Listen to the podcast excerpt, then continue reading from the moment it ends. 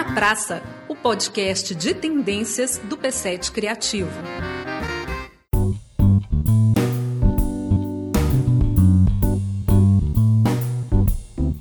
Neste ano, a Amostra de Cinema de Tiradentes tem na curadoria um número maior de mulheres do que de homens. É uma novidade que representa um esforço histórico das mulheres do audiovisual de conquistar um espaço. Nós vamos conversar com a Tatiana Carvalho Costa, que é diretora e também é uma das curadoras da parte de curtas da Mostra de Cinema de Tiradentes. Bem-vinda, Tatiana. Obrigada, obrigada pelo convite. O que, que representa essa mudança numérica na curadoria de uma mostra tão importante, de um número maior de mulheres? Acho que representa uma resposta da Mostra de Cinema de Tiradentes ao momento atual. Tem uma discussão muito grande, muito forte, que não é de hoje, mas que ganhou muita força nos últimos anos, sobre a presença das mulheres no audiovisual em uma condição de decisão, em uma condição de proposição, e não só num lugar de representação, sobretudo reproduzindo estereótipos da sociedade, assim, porque mulher no audiovisual e no cinema sempre houve. A questão é em quais posições e de que maneira. É, então a gente tem ao mesmo tempo um movimento, um movimento da sociedade em geral, né, que pressiona reivindicando posições para mulheres e um cinema que está dando conta da pulsação dessa sociedade para dizer desses lugares que as mulheres podem e devem ocupar. É, então eu acho que é uma resposta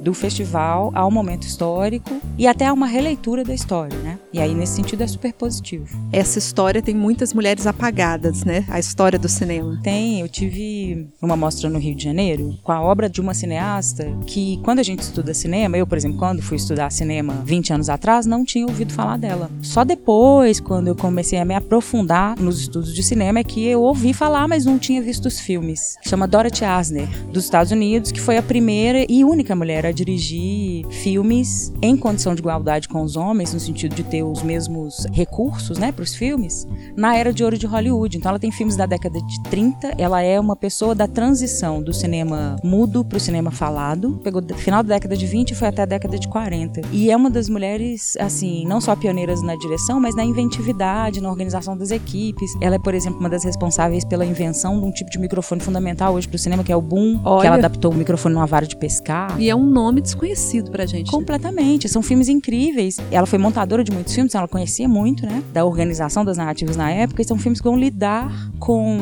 é, o jeito, por exemplo, do drama romântico e do melodrama, questionando as tradições que o cinema queria defender naquele momento. Então tem filmes dela que tem poliamor, filmes dela que tem discursos assim sobre a importância das mulheres e a maneira como os corpos das mulheres são objetificados nos espetáculos na década de 30. É uma coisa muito impressionante. E é triste ser muito impressionante, assim, a gente olhar para a história e se surpreender com isso, porque se é uma mulher que naquele momento chegou no lugar que chegou, quantas outras não havia? Uhum. Então a história, não só do cinema, né? A história da indústria, a história do comércio, a história de um país é contada na perspectiva dos homens. Aliás, tem um ditado que eu detesto: atrás de um grande homem sempre há uma grande mulher. Que isso, sabe? Por que, que não tá ao lado? Por que, que ela não pode estar sozinha sendo grande. Uhum. Não é um essencialismo a condição feminina, a condição masculina como natural. É cultural mesmo. O apagamento é um apagamento forçado. E aí, rever a história, não só ter mulheres à frente em maior número de uma curadoria, mas rever a história e olhar para essas mulheres é fundamental para quem está atuando hoje. Quem quer empreender em qualquer área. Uma mulher que precisa se ver como protagonista primeiro para entender que o desejo dela pode se concretizar, né? Então, ver Dorothy Asner, outras mulheres em outros lugares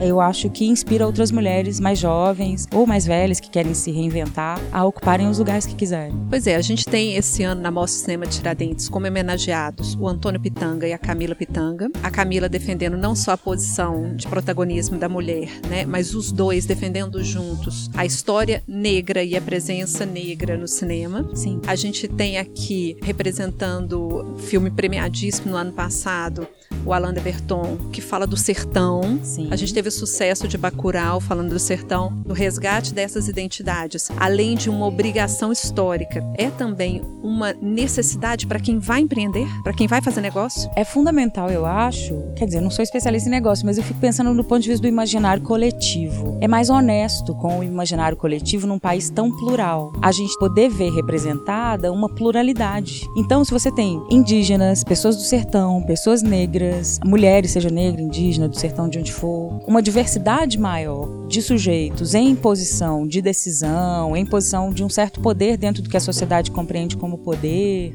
é mais honesto com a composição da própria sociedade, né? Uhum. E a gente trata, né, nesse podcast de tendências de economia criativa. Uhum. Não dá para falar de tendência sem observar essa tendência uhum. de ressignificação simbólica. É muito, muito importante, porque se você for pensar em números, mais da metade da população brasileira se reconhece negra. O IBGE considera nas contagens a pessoa negra quem se autodeclara preto ou pardo. Não são pessoas brancas. E todo o imaginário coletivo brasileiro está construído em torno da branquitude. Eu, como uma mulher negra, sou consumidora. E não é uma posição política minha, é inconsciente até. Eu vejo uma roupa anunciada com uma modelo negra, aquela roupa é para mim. Para onde que meu dinheiro vai? E não é um sentido de defender e apagar, é ampliar as possibilidades. Então existe um mercado consumidor, digamos assim, né, que tem dinheiro no bolso para gastar o que for, pouco, muito, parcelado, para consumir não só produtos, mas também serviços, em certa medida, de um jeito mais afetuoso até. É, desde que possa se identificar, né? É, desde que possa haver vínculo entre ele e o produto, o Exato, serviço, o filme. Porque, afinal né? de contas, o marketing não trabalha com a dimensão do desejo.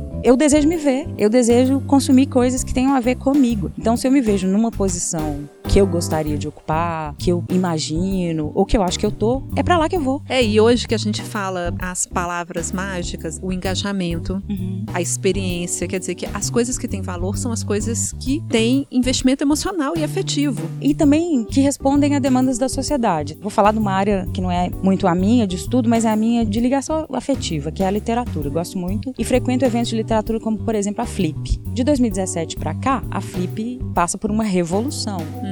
De ter mais pessoas negras como homenageadas, participando de mesas, etc. Teve um ano, se não me engano, ano passado, cinco dos cinco livros mais vendidos eram autores negros. Uhum. Não só porque mais gente negra se viu na literatura e se viu nos eventos de literatura, mas também porque há uma curiosidade da sociedade de tentar entender o mundo a partir de outras perspectivas. Então, pensando do ponto de vista de mercado, veja bem, uma lista de cinco livros mais vendidos num evento internacional de literatura. As editoras têm investido cada vez mais em autores e autoras intelectuais negras e negros brasileiros e em traduções de literatura africana. Porque o Brasil precisa se entender, o Brasil não é só branco. A gente tem uma herança. E por isso que eu falei em honestidade no início. É mais honesto com a nossa história olhar para esses lugares. E daí dá para traçar um quadro assim de perspectiva de futuro da indústria cultural? Você percebe ela tendendo nessa direção de mais honestidade, identidade? Eu não sei se é uma tendência assim, porque eu também nem tenho dados para isso. Aí vou falar intuitivamente. Eu acho que é um caminho que não tem mais mais volta no seguinte sentido: a gente tem uma geração, quem tem 20 anos ou menos, já aparece num cenário de outras possibilidades mais plurais.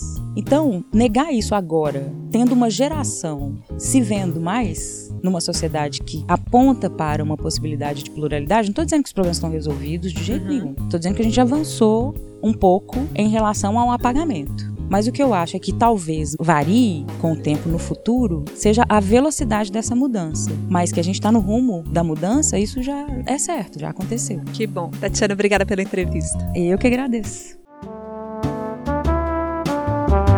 Esse foi o Tá na Praça, o podcast de tendências do P7 Criativo. Lei de Incentivo à Cultura, BNDES, Secretaria Especial da Cultura, Ministério da Cidadania e Governo Federal.